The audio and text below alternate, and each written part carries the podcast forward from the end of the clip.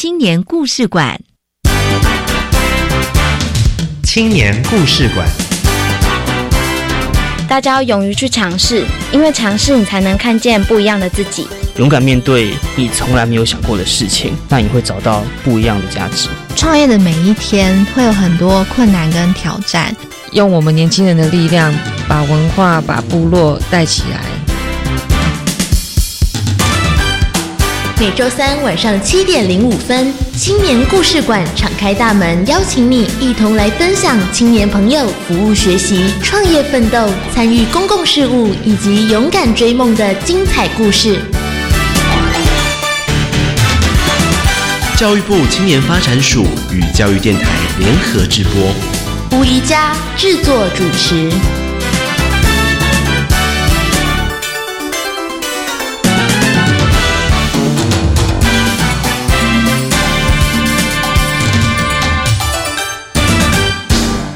亲爱的朋友，大家好，我是宜佳，欢迎进入青年故事馆。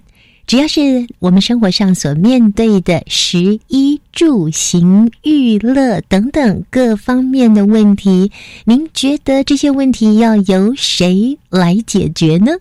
有些朋友会觉得，哦，这个是政府的责任；有些朋友会说，啊，这个是我们每个人民的责任。但实际上，无论是政府的事、人民的事，都是我们。共同所要面对的事，而教育部青年发展署呢，为了要鼓励青年朋友关心公共议题，特别呢举办了青年政策好点子，由各部会提出他们希望民众帮忙解决的问题，让青年朋友来发挥创意，提出一些解决的办法。你也想要参加青年政策好点子吗？让我们先来听听灯伟所带来的青春本事。等一下呢，我们就邀请这个幸运的团队、热血的团队来为我们介绍他们所带来的青年政策好点子究竟是什么点子呢？青春本事。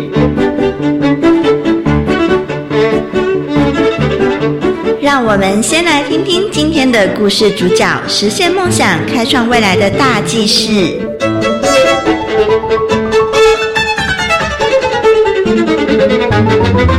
各位听众朋友，大家晚安，我是登伟。为了扩大青年的公共参与，建立公部门还有年轻世代的桥梁，教育部青年署特别举办青年团队政策好点子竞赛，汇集青年创意妙点子，提升青年对于公共议题的关心。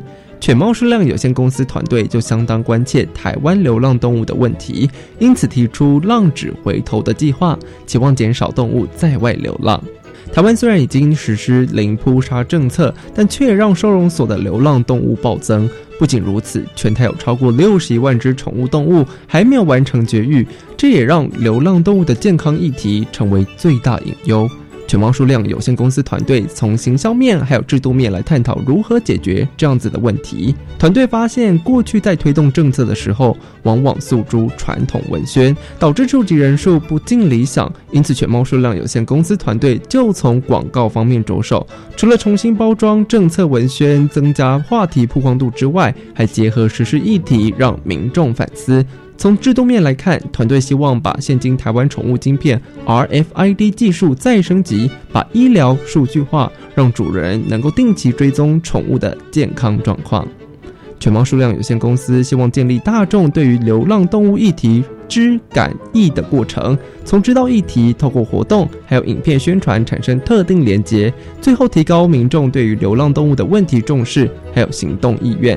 从效益评估来看，团队选择在捷运车厢里头放置广告，最主要是触及人数高，而且年轻族群多，乐于接受新观念，进而落实绝育还有宠物登记的政策。本集的经典封面故事，我们邀请犬猫数量有限公司团队成员陈品佳来和我们分享好点子的发想过程。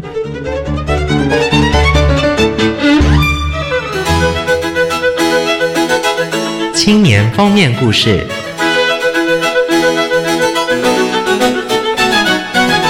每一个来到青年故事馆的年轻人都怀抱热情，创意无限，引领我们迈向更开阔且充满希望的未来。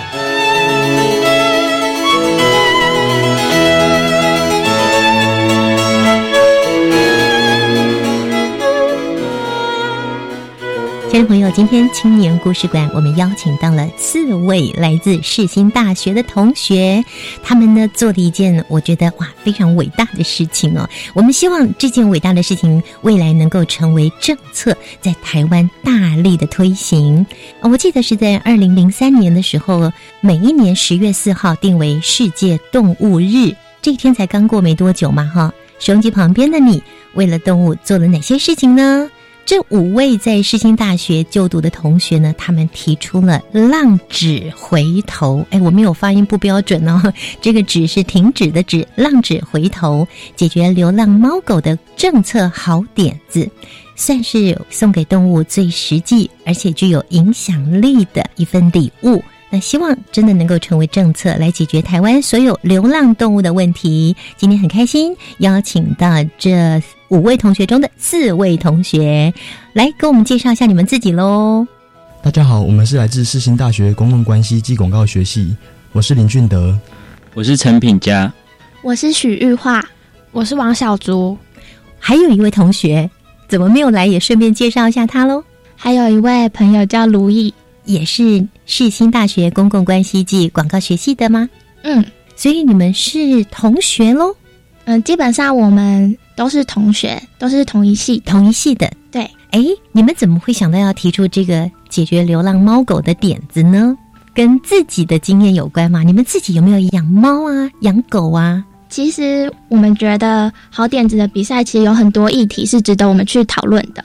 然后我们一开始在选主题的时候也很纠结，就是到底要选什么。后来我们选了一个，选了三个我们觉得有兴趣的。过程当中，我们是最后面是透过抽签才把流浪动物议题抽出来的。你说有三个都有兴趣，跟我们说一下另外两个是什么呢？像是青银共居啊，还有青年就业的问题，其实我们都蛮有兴趣的。哇，也都是现今青年朋友非常关切的问题，因为就跟你们切身相关，对不对？嗯嗯，好。最后呢是抽签的关系，所以流浪动物胜出了。对，因为我们彼此都没有办法说服对方。那刚刚是玉化嘛？嗯，玉化是总招。对，其实我们的队长是品佳。主要是我跟品佳之前就有一起打过一些比赛，看到这个活动的时候，就有跟他说，那他就负责去帮我们招兵买马。所以你们两个有参赛的经验，但是对这个流浪猫狗的问题也是相当关切的。玉化，你自己有养猫或狗吗？像我家就是有养一只狗，那其实那只狗曾经走失过哦，它走失了，对，它走失了一个礼拜。他后来是透过晶片才找回来的，所以我知道宠物晶片的重要性。这是玉化品家，你呢？你是这次的队长，你家有养猫或狗吗？或其他动物吗？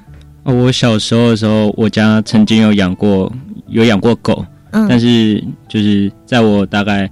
国中的时候，他就离开了，这样，然后我家就天堂了，还是他流浪了？没有，他到天堂了。对，我们家就没有再继续养宠物，这样子。太伤心了吗？对，算是太伤心。然后大家觉得把它放在一个重要位置就好了，就不必又再有新的宠物进来，这样子。把这只宠物放在心头上一个重要的位置哈。好，那我们再来问问小竹呢？小竹，你有没有养宠物的经验呢？嗯，就是因为我们家就是住在比较郊区的地方，旁边都是田，所以就是附近都会有很多流浪狗。嗯，对。然后就是阿公，他就是就是那些流浪狗就会跑来我们家附近就是绕，但然后阿公就是看到他们这样子，就会给他们食物吃，然后久而久之就变成很像是我们家养的狗。哇，对。其实，在全省各地这么发心的人蛮多的耶，就他会主动去喂食这些流浪猫狗。嗯嗯，像我们植物园附近就有一一个一个姐姐，她也是常常就会在晚上带着饲料来喂这些流浪猫哦，所以你阿公也很好心。对，嗯，好，最后一个就是问俊德了，俊德，你有养宠物的经验吗？嗯，因为我家住在公寓，所以没办法养动物，但是我外婆家她有就是一直持续的在养狗，嗯哼，对，所以我对狗还蛮有好感的。然后我在路上看到一些流浪猫啊、流浪狗的，就是。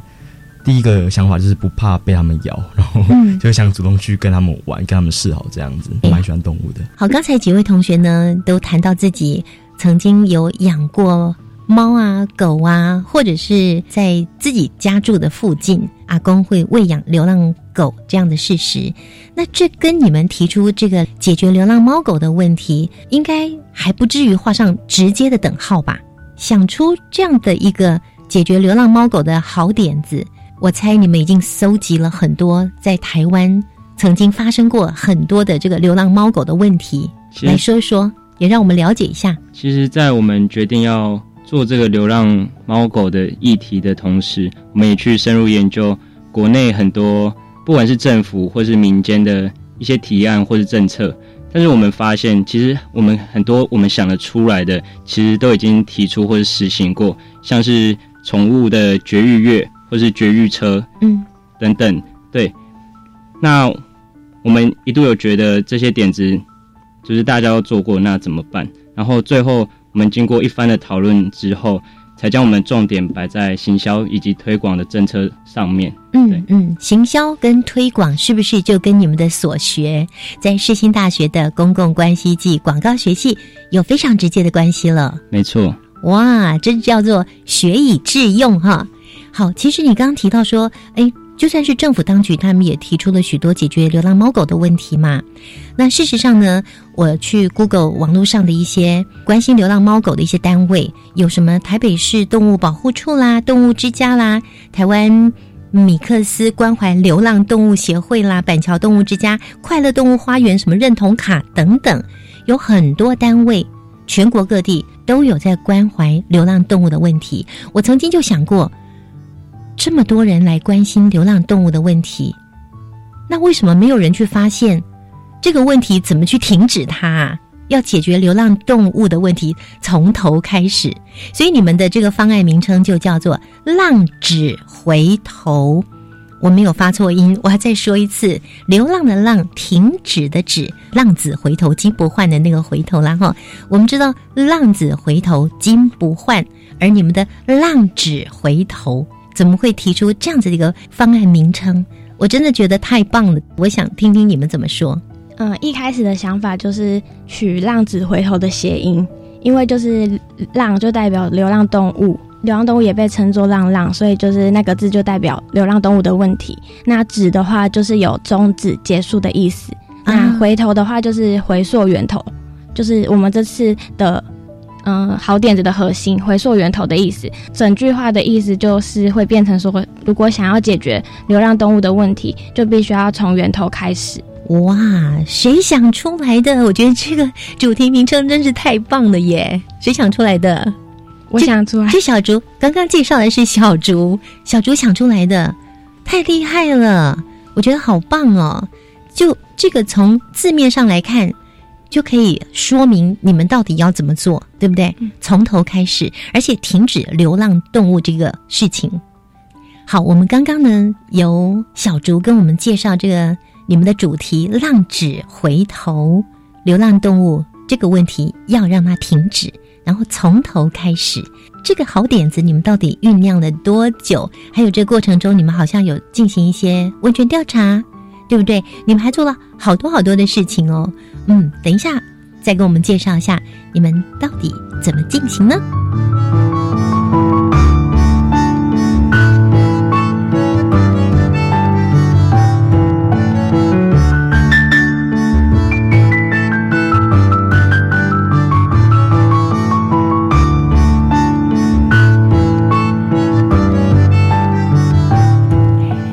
朋友，你现在正在收听的是教育广播电台，每个星期三晚上七点零五分首播，由宜家制作主持的青年故事馆。在这个节目里面呢，听众朋友你可以听到好多好多青年朋友所创造的故事。今天呢，他们带来的是他们的好点子，这是一个获奖团队啊，参加教育部青年发展署。青年政策好点子就在今年，他们呢以犬猫数量有限公司来提了一个“浪止回头”，流浪的浪，停止的止。刚才呢也为听众朋友介绍一下这个主题，它是有意涵的。那么到底这样的一个方案呢，他们进行了调查啦，也进行讨论，甚至来规划出这样的一个“浪止回头”的方案，他们到底是怎么做的呢？小竹，我们完成这个点子就是总共花了两个月的时间。那一开始初赛的时候，我们就上网先收集资料，然后想了一些就是好点子的架构，然后就这样子就是寄出去了。然后进到决赛之后，才开始就是把一些执行面啊，还有一些政策面比较就是可以修改，然后就是受到工作坊那边的人员的建议之后，然后就是有进行修改。嗯，然后就是。把整个计划变得比较完整之后，才就是结束。嗯哼，对。那我们的分工的部分就是比较像是各自执行这样子，就是每个人都有各自负责的部分，就是大家会一起开会讨论，但是就是。结束后就是会分配，说每个人回家，然后各自完成一些内容，然后之后下次讨论的时候再一起做整合，这样子。好，那说说看，在场的这几位同学，还有那个没到场的，但是刚刚跑来跟我们拍照的这另外一位同学，那跟我们说说，你们每个人负责什么样的工作，做了什么事情？为了这个案子，你们贡献了什么呢？队长，嗯，其实一开始我们没有特别分配大家要做什么事，算是大家一起在。流浪动物这个议题上有什么看法？有什么观点？还是你有发现什么值得去找、值得发现的破口？然后提出来，然后大家讨论这样子。分工的部分，其实到后来小竹是比较做美工、美工 PPT 的部分。然后那其他大家也包括小竹，大家都是有参与这个提案的讨论。所以在分工的上面，其实是没什么很细部的分别的。好，没有很细的分工，但是有什么事情大家就一起分摊的做了就对了。那从接到青年署告诉你们入选了之后，接下来还参加了工作坊，来说说参加工作坊应该对你们也有非常实质的帮助吧？哦，我们都认为参加工作坊对我们有非常大帮助，因为像第一天他邀请了一些讲师来替我们讲一些课，虽然不一定跟我们的主题相关，但是。让我们接受到一些蛮新的资讯，然后第二个部分是他请主管机关的人来跟我们做一个讨论，他可以让我们知道我们简报上面比较具体的问题，嗯，然后也让我们知道在流浪动物这个议题上面有什么非常大的问题是我们没有我们没有关心到的，嗯，对，所以我们认为在整个工作坊结束之后，对于我们的简报以及提案都有非常大的帮助。所以在这个工作坊之后。也为你们接下来入选得奖加了很多分吗？嗯，我们大家都是这么认为的。嗯嗯，好，听说入选的还有另外一对跟你们一样也是关怀流浪动物的，解决这个问题的。没错，是哪个学校？还是说他们是来自不同学校？哦，他们是从以前一个 YEF 青年创业的团队组成，然后是来自各个不同的。县市的学校也是在校的同学，对，没错。哇，可是你们胜出了耶！跟我们说说他们提出了什么，而你们又提出了什么？我觉得这个很重要。从头到尾，我们还没有告诉大家，你们得奖的作品，你们要怎么样来停止流浪动物继续流浪呢？首先，我先讲一下我们提出的解决方案。那我们针对的问题，其实就是针对流浪动物源头控管的问题。因为我们有去查农委会的资料，其实资料库里面总共有一百五十三万是有做宠物登记的犬猫，然后里面有六十一万是没有做绝育，但是其中还有更多的犬猫是没有做宠物登记的，所以我们根本不知道那些数量是多少，或是在那之中有没有都做了绝育这个动作。嗯哼，嗯。所以我们认为，就是流浪动物源头没有办法控管，就是因为这些宠物被饲养，但是它并没有做登记，也没有做绝育，所以它嗯可能被弃养，或者是它走失了，这些都会增加流浪动物的数量。嗯哼，所以我们就是针对这个问题去想解决的方案。是，所以你们发了问卷做调查吗？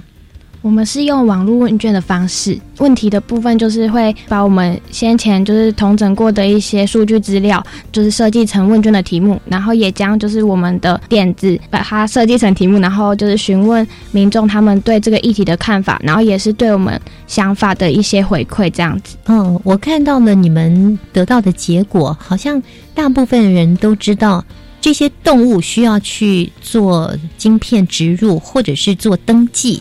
甚至做节育都是重要的吧？对，大家都赞同哎。嗯，可是为什么还是很多人没做哈？后来我们有讨论分析了一下，就是其实呃，他们知道要这样做到，他们真的会做，其实这中间的落差很大。那我们也是去针对其中的问题去做分析，所以我们在执行面的部分，我们认为说，其实可能是宠物晶片它本身的功能性太低，因为它就只用来做宠物登记还有防走失这两个功能。但其实台湾的晶片它是采用一个 RFID 的技术。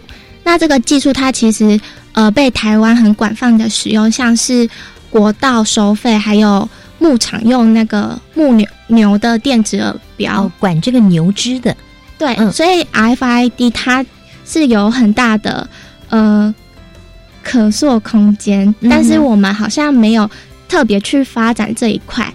所以我们后来针对这个部分，我们认为可以在晶片这个地方加值，因为我们在问卷中有发现，很多人他觉得晶片好像没什么功能性，但是如果可以加医疗系统或是一些定位，嗯，这样的话他们会觉得说，他们愿意去带宠物去做宠物登记。那在技术上做得到吗？医疗系统的话是做得到的，因为它就像宠物的身份证，嗯，所以我们只要。嗯，晶片里面记录的是宠物的一些代码，还有主人的一些资料。那其实很多东西可以建立一个，我们是想要建立一个云端的医疗平台，就是让兽医可以把。那些资料在云端上面，有点像人类的鉴宝一样。嗯，这样的话，我带宠物，我就不一定要去这一家兽医院看，我可以在全台各个兽医院都可以有我这只宠物的病例。嗯，对。那同时也可以让饲主去查看一下宠物本身的身体状况，或者是一些追踪调查。所以你刚刚讲的定位这个部分，定位这个是不是它走丢了，我就可以找得到它的意思？对，但是这个部分目前好像有点困难，所以我们现在得到的资讯是可以建立一个医疗系统，嗯哼，是晶片可以做得到的，因为晶片就只是一个钥匙，就是我们可以设立一个平台，嗯哼，去使用。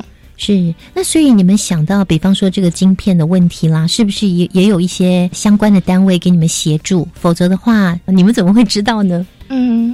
第一个是我们就会去查一下宠物晶片它现在现有的技术是什么，然后有了这个技术的时候，就开始打电话给那些兽医院，就是问他们说做宠宠物登记的时候，他们需要做哪些行为。嗯，然后他们有一些是呃必须要跟农农委会签约，那他们就可以上一个宠物登记的网站去做这件事情。嗯，然后我们就要问他说：“哎，我们想要发展一个医疗系统，你们现在有没有现行的？”或是你觉得这个东西可行吗？嗯，他们是说觉得可行，但是目前没有。嗯，对，然后我们就打电话去电访一些兽医院，对，然后有跟动保处去做询问。嗯嗯，那他们也是说可以，但是目前没有人做，它有一定的难度，它要整合很多东西。但我们还是把想法提出来。那台湾到目前为止没有人做，你们有查过国外有人做了吗？而且成功的这么做了吗？还是这是全世界你们提出来的第一件？我们不敢说是第一件，但是我们并没有查到国外有这样做哦。所以其实网络无国界，而且呢是非常便利的，可以搜寻资料的一个媒体啊。那你们透过了网络，目前是没有找到这样的一个方式。但我觉得，如果真的可以克服晶片这个问题的话，比方说定位加进去的话，应该是广受欢迎的。嗯，因为现在流浪动物真的走了，就只靠善心人士。那有的觉得太可爱了，我就留下来养了。是它不再流浪了，但是原来的主人好伤心。好，那至于呢，你们在这整个的提案里面，浪子回头，你们不但呢提出了。很棒的点子，同时在这里面有亮点、有爆点，还有泪点，甚至呢，你们还会提供一些奖金哦。这个部分我们留到下个阶段再介绍给收音机旁边其他的听众朋友，也让关心流浪动物或者是家里面目前有养宠物的每一位听众朋友一起来关切。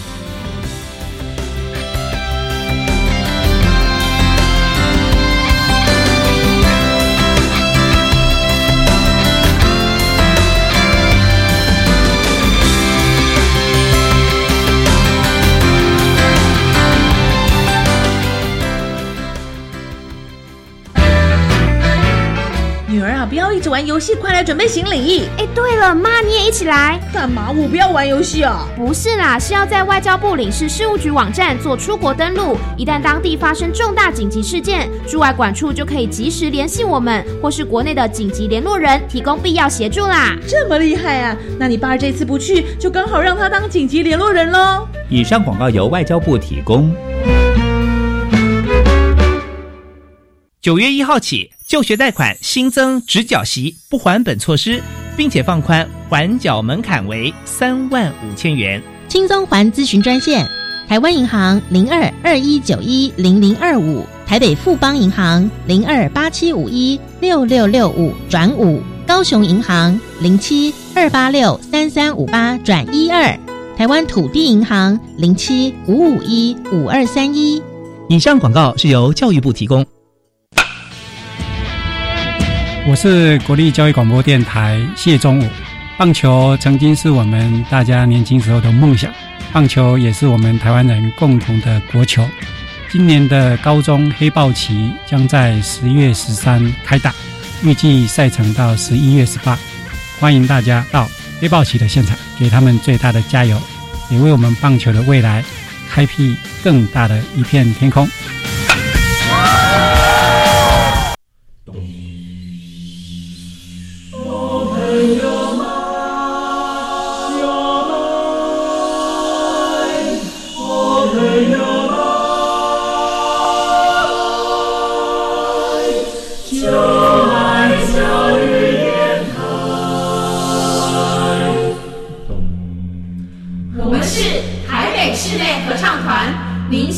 大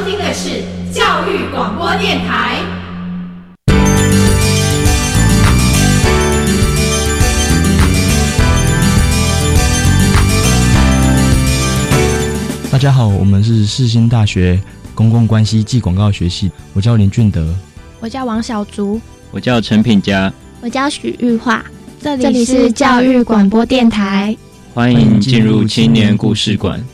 很开心今天能够来这里跟大家分享我们参加青年政策好点子得奖的提案，叫做“浪子回头”，就是有关于流浪动物的议题。欢迎一起来关心流浪动物的问题。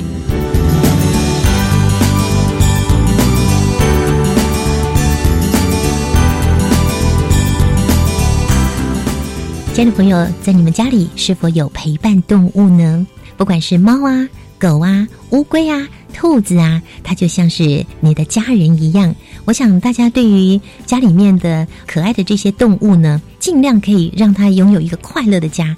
但有时候呢，有些人他不太会照顾动物，让动物生病了，或者呢，动物去外面流浪了，他也找不到，那就这样子吧。就让它在外面流浪了，因此我们台湾的流浪动物应该算是全世界前三名哦。这个流浪动物的问题，实在是在台湾来讲非常非常的严重。我们希望大家呢，如果你喜欢动物，那就请你好好的慎重思考，你如何决定要养这只动物。你既然决定了，你就要。养它一辈子，爱它一辈子。不过目前为止，这种流浪动物的数量真的是太多太多了。要怎么样来结束这个噩梦呢？今天世新大学公共关系暨广告学系的四位同学来到我们的节目中，跟我们一起来分享他们创造的这个好点子。他们得奖了。嗯，他们是犬猫数量有限公司提出的专案名称，就叫做“浪止回头”，流浪要停止喽，从头开始。这个从头开始，我觉得是很有意思的，就是从源头来解决。因此呢，他们呢，根据一般民众为什么在过去推了这么久？呃，都不见太好的效果呢。提出了跟他们所学相关的，在宣传这个部分，他们用了好大的力气啊。他们有亮点，有爆点，有泪点，并且还提供奖金哦。来，哪一位同学给我们介绍一下你们这个方案“浪止回头”到底你们的亮点、爆点、泪点是什么呢？观众好，我是俊德。然后我们提出了三个的行销的重点。分别是亮点、爆点还有泪点。那亮点的部分呢，我们想要从视觉化的捷运车厢，然后并将一些宠物登记啊、绝育的观念，然后包装在彩绘车厢中，然后让人们在通行的时候，就是除了可以欣赏这些可爱的动物之外，然后觉得这种东西很可爱，可以打卡、可以分享、可以上传之外，更加可以从中间然后得到一些我们包装在其中的一些巧思，像是一些呃宠物登记然后绝育的观念在其中。嗯，然后第二点是爆点，我要针对刚刚呃俊德介绍的你们第一个亮点，也就是在捷运车厢上面会有一些猫猫狗狗可爱的造型会出现，那还有一些文宣。那就是要告诉大家，要来关心目前的流浪动物的问题。所以我相信你们也曾经在捷运车厢里面看到有电影广告的啦，或者是有有各个不同形象的，或者是有什么宣导要推广的。那你们就是要在捷运车厢来进行这个部分。那是因为搭捷运的人很多，对吧？是的。你们有去调查搭捷运的运量有多少吗？哦，有。它其实每天平均都有。两百三十万哇！每天有两百三十万人次哦，哇，真的很多哎。所以如果在这个捷运车厢成为一个行动媒体的话，那算是很成功喽。它会比电视广告便宜，我猜啦。不会哦，竟然有人摇头。它其实要看路线，像松山线跟板南线是人数比较多的，它。每一节车厢一个月要，如果真的都要用整台车厢去做包装的话，其实也是要几几百万哦。你是说一整列车厢是吗？至少外观，嗯，它有分是要在车厢外，还是要在车厢内？要在车厢上头，还是要在握把上？还有在地板上？有地板上，就是它每一个部分都有价位，或是你在呃站台等的时候，对面会有灯箱，灯箱也是一个价格。嗯哼，对。要看你承包的，嗯，大小还有地方去做判断。哇，你们真的好用心哦，连这个价格都去问了吼。好，那刚刚那个是亮点，那至于爆点呢？嗯，爆点部分我们是用报纸的报，不是一般那种报。爆破的爆，对对对对 对，我们是用报纸的报。然后我们爆点就是因为最近有选举的热潮，然后我们希望政策的宣导可以搭上一些现有的热潮。然后最近是在有点选举的热潮这个热头上，然后我们就想出可以推出一种浪浪的候选人，因为现在大多路上其实蛮多大型的看板，就是关于某某候选人、某某候选人。然后我们就希望提出一个。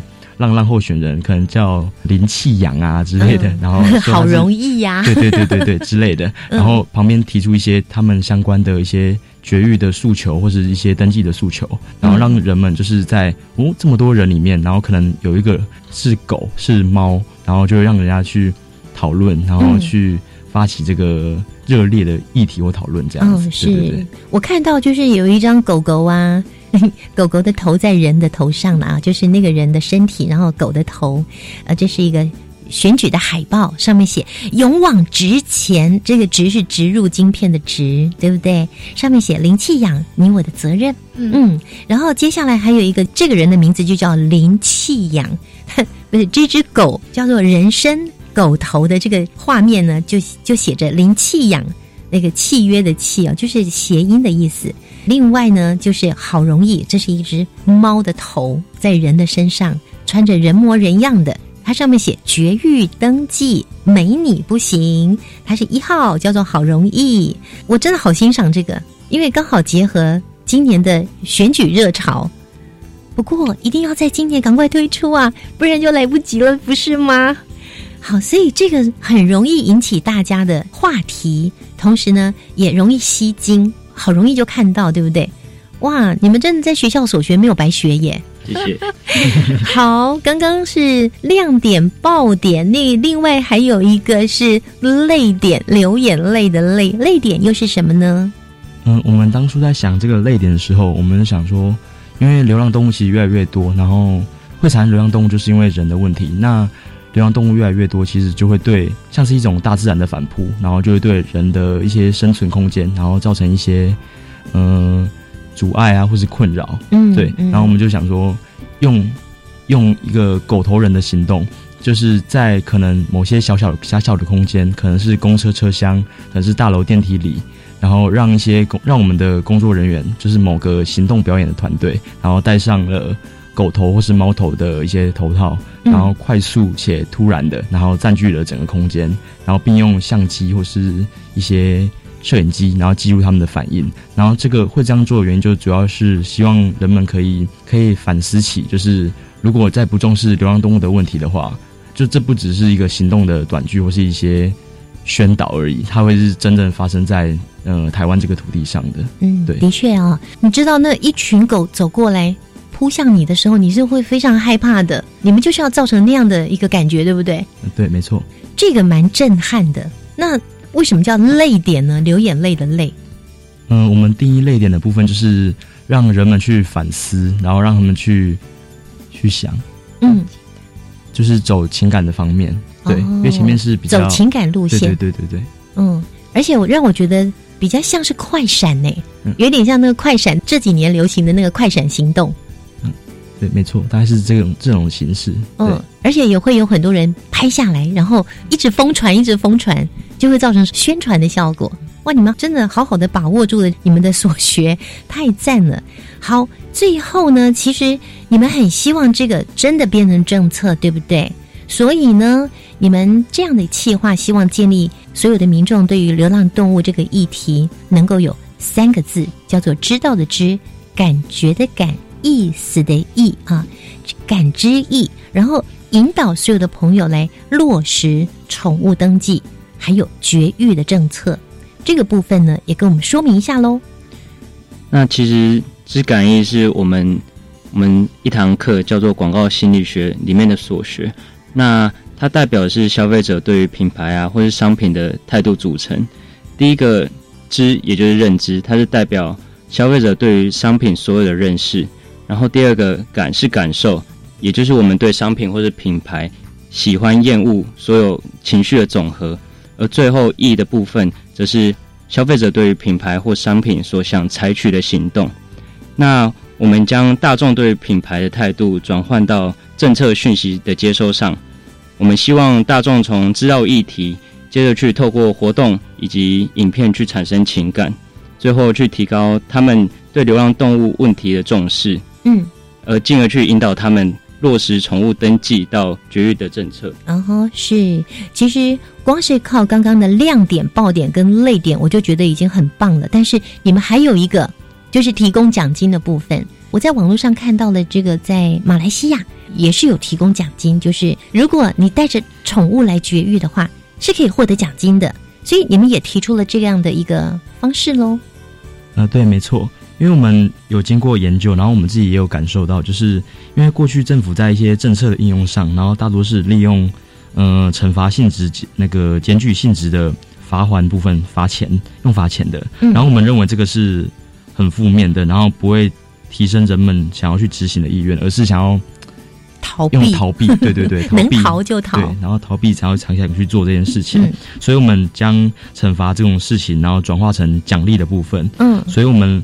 那个也用了滚雪球的方式，然后用人际传播，然后一个拉一个，然后去就是邻居去拉另外一个邻居，然后说哦，我们可以利用呃登记，然后或解绝育，然后我们可以一起来分这个奖金，嗯，是用一种正面的奖励的方式，是，然后让人们就是有更多的意愿，然后主动去做，然后让宠物登记还有绝育这些重要的观念，可以在台湾的各地都能嗯有效的发酵。然后让人们对这种政政策，然后产生了记忆点，然后并增加好感度，就相较于过去的用惩罚的部分，对，然后借此然后达成流浪猫犬的有效的减量，这样子是，所以也有推荐奖金的意思啦。对，嗯，那如果说啊，这个晶片可行的话啊，就是等于是每一只家里面的陪伴动物，它都有植入晶片，有身份证。那我们的政府机关呢，也可以在固定的时间呐，比方说世界动物日啦，或者是什么儿童节啦，或是什么节啦，我们就可以统一大抽奖，可以送给这些动物一个月的饲料啦，或者是什么狗粮啊、猫粮等等。那还有你们刚刚讲那个推荐奖金，就是推荐别人赶快去节育的这样的奖金。那这个也是一样，我只要有推荐，那我就可以进入到电脑里面编号。到时候可以电脑选号，选出最幸运的三位朋友，还另外再送一个什么礼物？比方说捷运卡一千块钱让你吃到饱这样子，我觉得这也是很棒的。就是你多鼓励，鼓励替代惩罚就对了。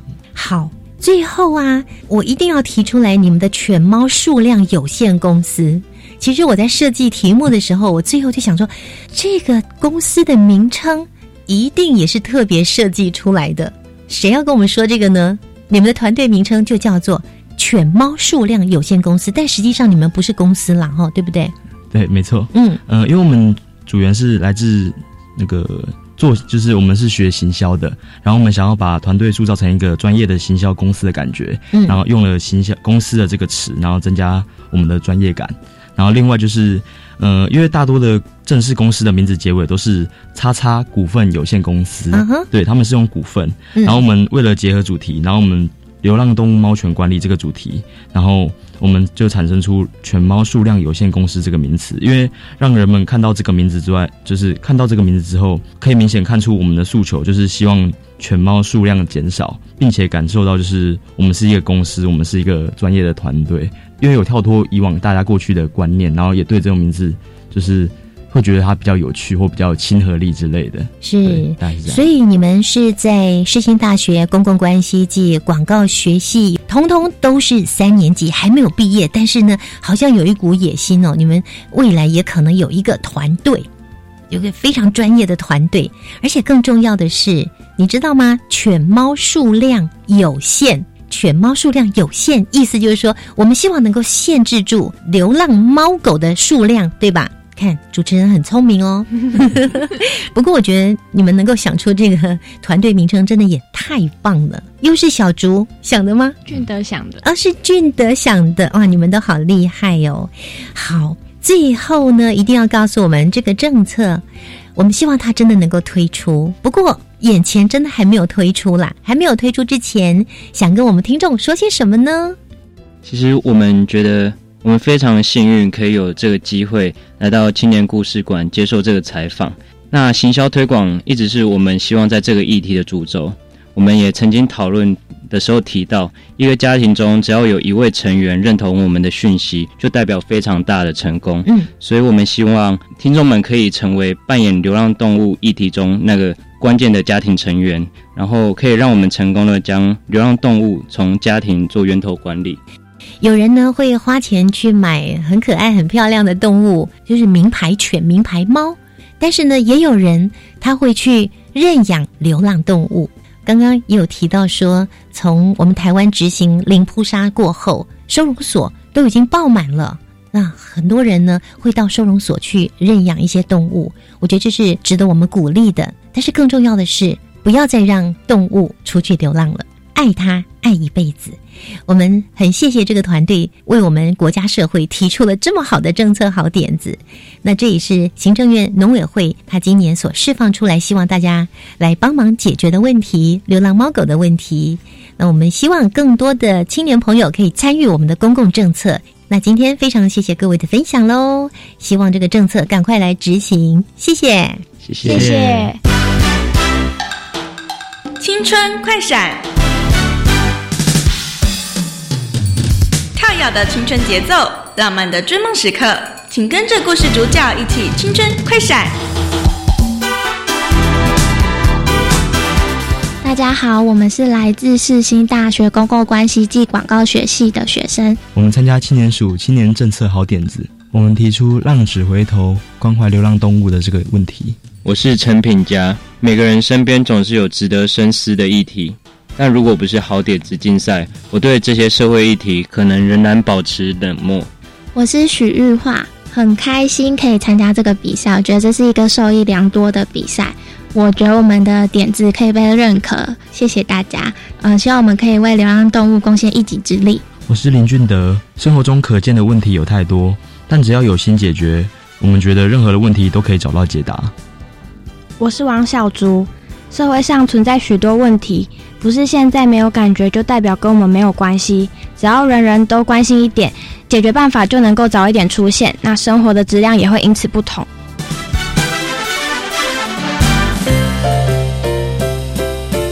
青年优先报，这是专为提升青年就业力健康力、团队合作能力及拓展国际视野的活动资讯平台。欢迎青年朋友透过多元学习，开展生命的无限可能。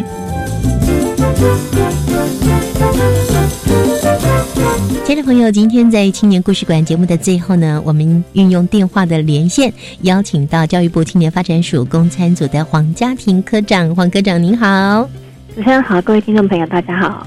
嗯，从一百零五年开始呢，青年署举办了青年团队政策好点子竞赛，有好多青年呢开始投入，想要帮政府解决问题。而且我记得刚开始也有自选题哦，他可以自己发想，觉得哎，在我的生活上有任何的不方便，我也想来解决生活上的问题，不见得是政府部门的问题。那等于是有自选题，还有由公部门设定的主题嘛，对不对？对，嗯，那到了一百零七年，哎，整个就有一些改变喽。我们请科长给我们介绍一下喽。在一百零七年这个时候啊，因为其实我们后来发现，在整个团队好点子的指定主题的部分，因为它方向比较明确，嗯，那所以说其实大部分很多青年也都蛮踊跃提指定主题的提案。那制定的部分的话，就相对来说比较少。那另外我们。过往也发现很多青年他们的一些好点子啊，提出来的概念构想都非常棒。那最后就只差那临门一脚，可能会需要一些更了解政府政策，或者说机关人员，可以在他具体形成好点子之前，能够有详细的机会跟他说明现在政府在做一些什么事情。所以我们今年呢，把所有的火力都集中在我们的指定主题上面，就是在指定主题。通过初审、复审之后呢，然后我们举办一场类似像培力工作坊的这样的一个课程，让他们有机会跟政府机关的人员，然后面对面来去对谈，了解说政府现在他们真正最需要青年解决的好点子的内涵意涵是什么？嗯，那还有目前的政府现在政策执行的现况。那另外呢，我们也有安排，就是我们的六位的专案小组，就是就他们自己本身的一些。呃，经验还有专长，提供一些好点子的一些意见咨询，能够帮助青年团队来强化他们自己后续所提出来的好点。在一百零七年呢，一共有六个团队入选。是，然后我们今天访问的是。犬猫数量有限公司这个团队，他们提出的是浪子回头。另外还有五个团队，也都是来帮政府部门解决问题。那到底是有哪些部门要青年解决什么样的问题呢？那其实今年啊，我们在整个提案的上面，我们不是只只有现中央部会，其实我们也把我们的提案呢，也是向地方政府来去做征求。那希望地方政府呢，也能够一起运用这样的一个资源来去征求青年的好点。那我们今年在征件的过程当中啊，发现了大概呃有些问题，它其实大部分都是相同的。那比如说青年就创业的问题，现在就是现在目前。呃，很多县市政府他们同在面临的问题，所以光今年青年就创业这个议题啊，我们就大概有五个主题，嗯，对，就有入选的五个主题。嗯哼，那另外还有一些，比如像是人民经济的问题啊，然后永续环境的一些问题。今年还蛮特别的一个是公共参与的问题，就是由国发国发会那边来提出，因为国发会它目前有一个公共政策网络参与平台，嗯，那他们希望这个平台呢，能够更让更多人来去做使用。那所以说，他们提出这个希望青年提供好政策好点子的一个建议。那在今年呢，一共有多少团队来参加好点子竞赛呢？今年在团队的数量、参与的数量上面，在只有指定主题没有还没有制定主题的状况之下，那其实还参与的蛮踊跃。今年一共有七十三队。的青年团队来去参加这样的一个呃我们的好点子竞赛。嗯，那我相信呢，我们收音机旁边也有很多有志青年、热血青年，也很想要来帮助我们政府解决更多的问题，因为政府的问题就是我们每一个人的问题了。那是不是也把这样的一个竞赛办法也再次的告诉我们全国的青年，让他们现在先做准备呢？那个青年团队好点子竞赛啊，就是大部分的时间点，我们都会是一般来说，我们都会先从像呃地方政府开始征求他们的好点子开始。那明年呢，我们也大概是会原维持原定的时间，然后来去做公告。那如果有意愿来参加的话呢，我觉呃应该可以大概在四月初的时候就。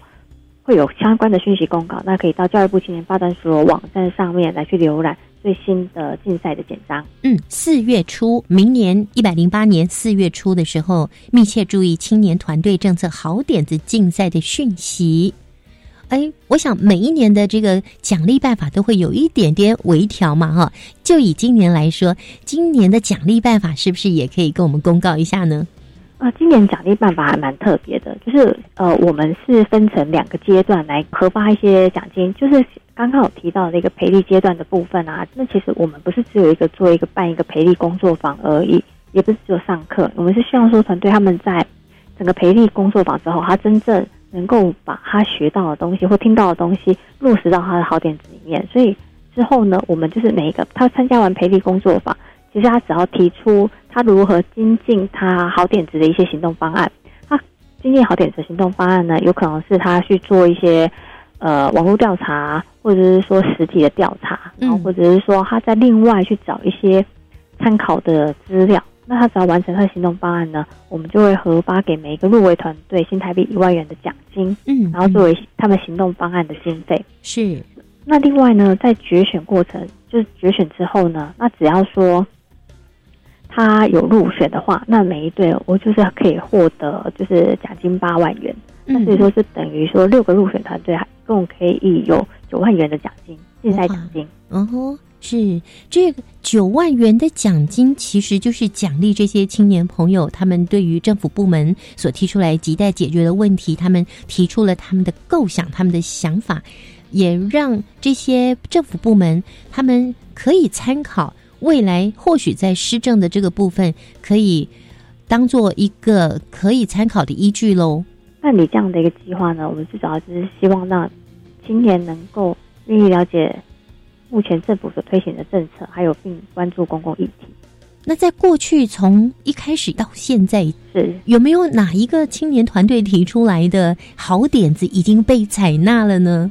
那其实这些青年团队呢，他们所提出来的好点子，很多也都获得就是政府的采纳，这会给青年很大的鼓舞哎。嗯，没错。那科长手边有资料可以介绍一两个吗？像我们在一百零五年的时候有一个提案的团队，他们当初是介绍鱼生黄港鱼生再造计划，那最主要是希望让更多的民众可以认识。金山矿火捕鱼凤火仔的一个传统捕鱼技法，嗯，那这后来呢，他们也提出了很多的好点子，就是做一些协助的农村的再生，嗯，那其实，在后在后续他们所提出来的大概五项四项好点子吧，那农委会呢已经引荐就是该团队跟鱼会合作发展，就是在地文创的设计，嗯嗯嗯，对这个部分，他其实已经农委会已经引荐引荐协助了。哇，好棒哦！这也都是年轻人提出来的好点子。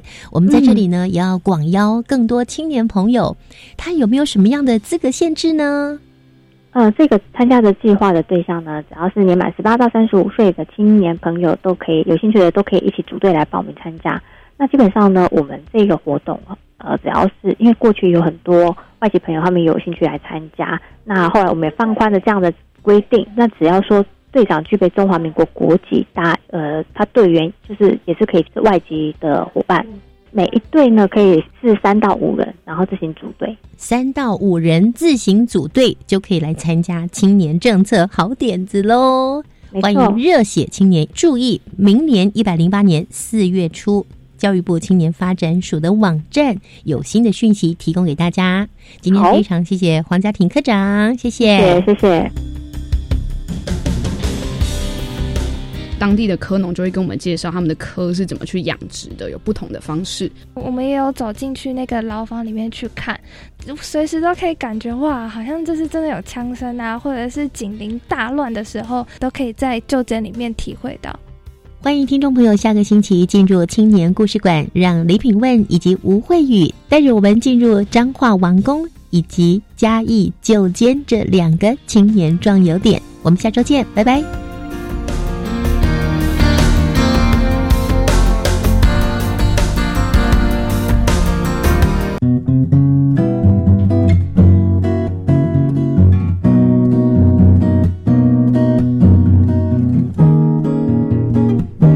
我是苏命苏米恩，你现在收听的是教育电台。哦，朋友吗？就爱教育电台耶。